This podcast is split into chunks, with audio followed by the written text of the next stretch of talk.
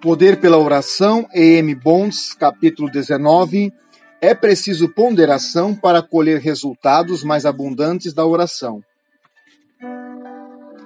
As devoções não são medidas pelo relógio, mas o tempo lhe é essencial. A capacidade de esperar, ficar e imprimir ritmo pertence essencialmente às relações que mantemos com Deus. É assim como a pressa, em todo lugar imprópria e danosa. É o que ocorre mediante alarmante na ocupação grandiosa de uma comunhão com Deus. Devoções curtas são a ruína da piedade aprofundada. Calmaria, compreensão e força nunca são acompanhadas da pressa. A devoção curta esgotam o vigor espiritual, aprisionam o progresso espiritual, minam as fundações espirituais, arruinam a raiz e o despontar da vida espiritual. São a fonte prolífera da apostasia a indicação segura de uma piedade superficial. Enganam, frustram, apodrecem e empobrecem o solo. É verdade que as orações na Bíblia, ditas ou escritas, são curtas, mas os homens de oração da Bíblia ficavam com Deus durante muitas horas de luta doce e santa. Eles venceram com poucas palavras e longa espera. As orações que Moisés registra podem ser curtas, mas Moisés orou a Deus com jejuns e fortes clamores 40 dias e 40 noites. A afirmação da oração de Elias pode ser condensada em uns poucos parágrafos curtos, mas sem dúvida Elias, que orando de fato orou, por muitas horas de luta incandescente e relacionamentos altivos com Deus, antes que pudesse com ousadia respaldar, dizer a Acabe: Juro pelo nome do Senhor o Deus de Israel, a quem sirvo, que não cairá orvalho nem chuva nos anos seguintes, exceto mediante a minha palavra. 1 Reis 17:1.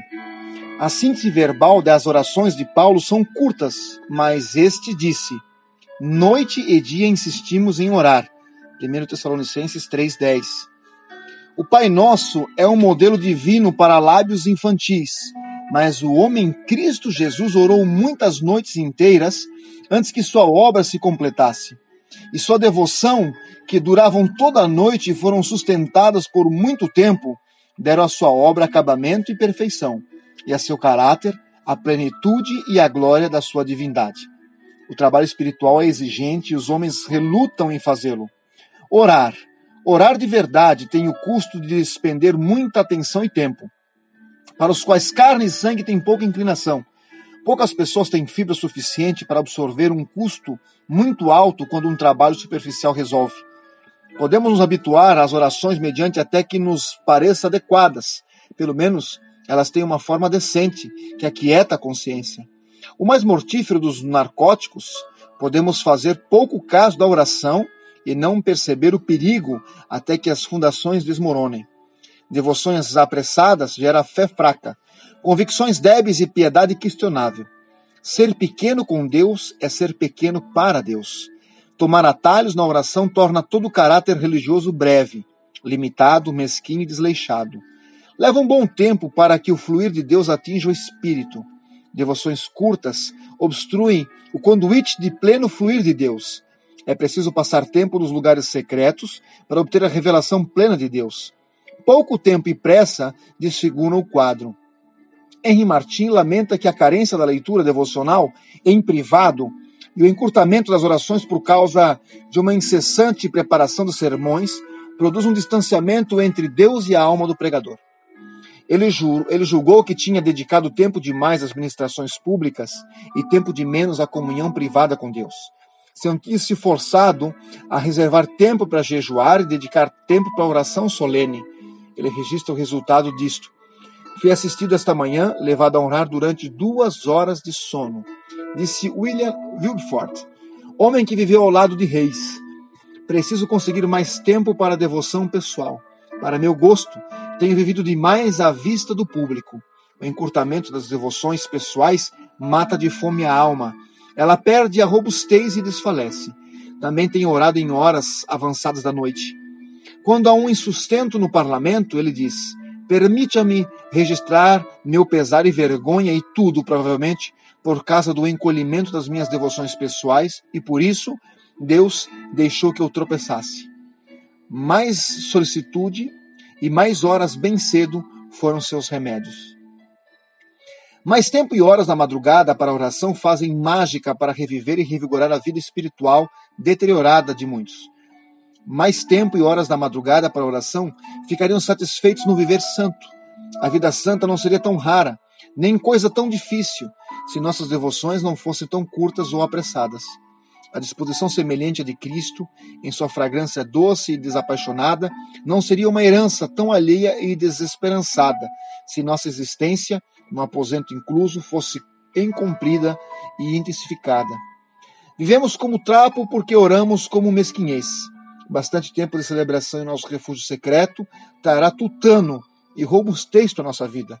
Nossa capacidade de ficar em tempo dentro do aposento recluso mede nossa capacidade de ficar com Deus fora desse refúgio. Visitas apressadas ao aposento recluso são enganadoras, omissas.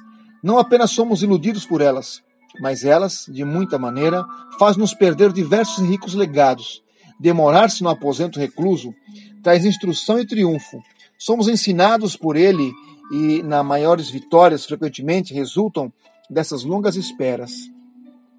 Esperando até que a palavra e os planos fiquem exauridos e a esperança, silenciosa e paciente, ganhe a coroa.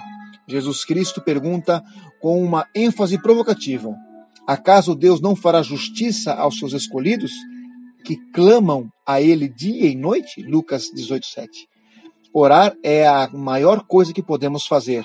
E para orar bem é preciso calma, tempo e esforço deliberado. Caso contrário, a oração degrada-se nas coisas menores e mais mesquinhas. A verdadeira oração alcança os melhores resultados para Deus. A oração indigente, os menores.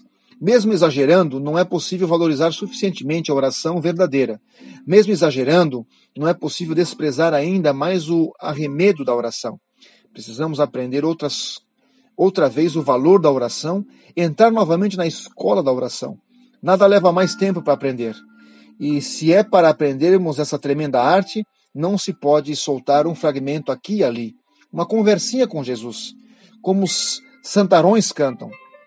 Precisamos existir e pegar com mão firme a melhor hora do dia para Deus e para a oração, ou não haverá oração digna de nome. Isso, no entanto, não é um dia de oração. Há poucos homens que oram. Oração é difamada pelo pregador e sacerdote. Nesses dias de pressa e alvoroço, de eletricidade e vapor, os homens não ressaltam e não reservam tempo para orar. Há pregadores que recitam orações, como parte do seu programa, regularmente ou em ocasiões formais, mas que se agita para apegar-se a Deus. Que ora como Jacó orou, até ser coroado como intercessor eficaz, coisa de príncipe? Quem ora como Elias, até que todas as aprisionadas forças da natureza fossem liberadas e a terra sofria com a fome florescente do jardim de Deus? Quem orou como Jesus Cristo orou, como fazia no monte, passou a noite orando a Deus, Lucas 6,12, os apóstolos consagravam-se à oração. A coisa mais difícil de levar homens é, até mesmo pregadores, a fazer, a leigos que dão dinheiro. Alguns deles são abundantemente ricos, mas não se consagram à oração, sem a qual seu dinheiro vira maldição. Existem inúmeros pregadores que pregam e fazem discursos grandiosos e eloquentes sobre a necessidade do reavivamento e disseminação do reino de Deus. Mas não são muitos que farão assim, sem aquilo que torna inferior e vã a pregação e a organização, a oração. É antiquada, quase uma arte perdida, e o maior benfeitor que esta era poderia ter seria um homem que conduz os pregadores e a igreja de volta à oração. O poder pela oração, E.M. Bontes.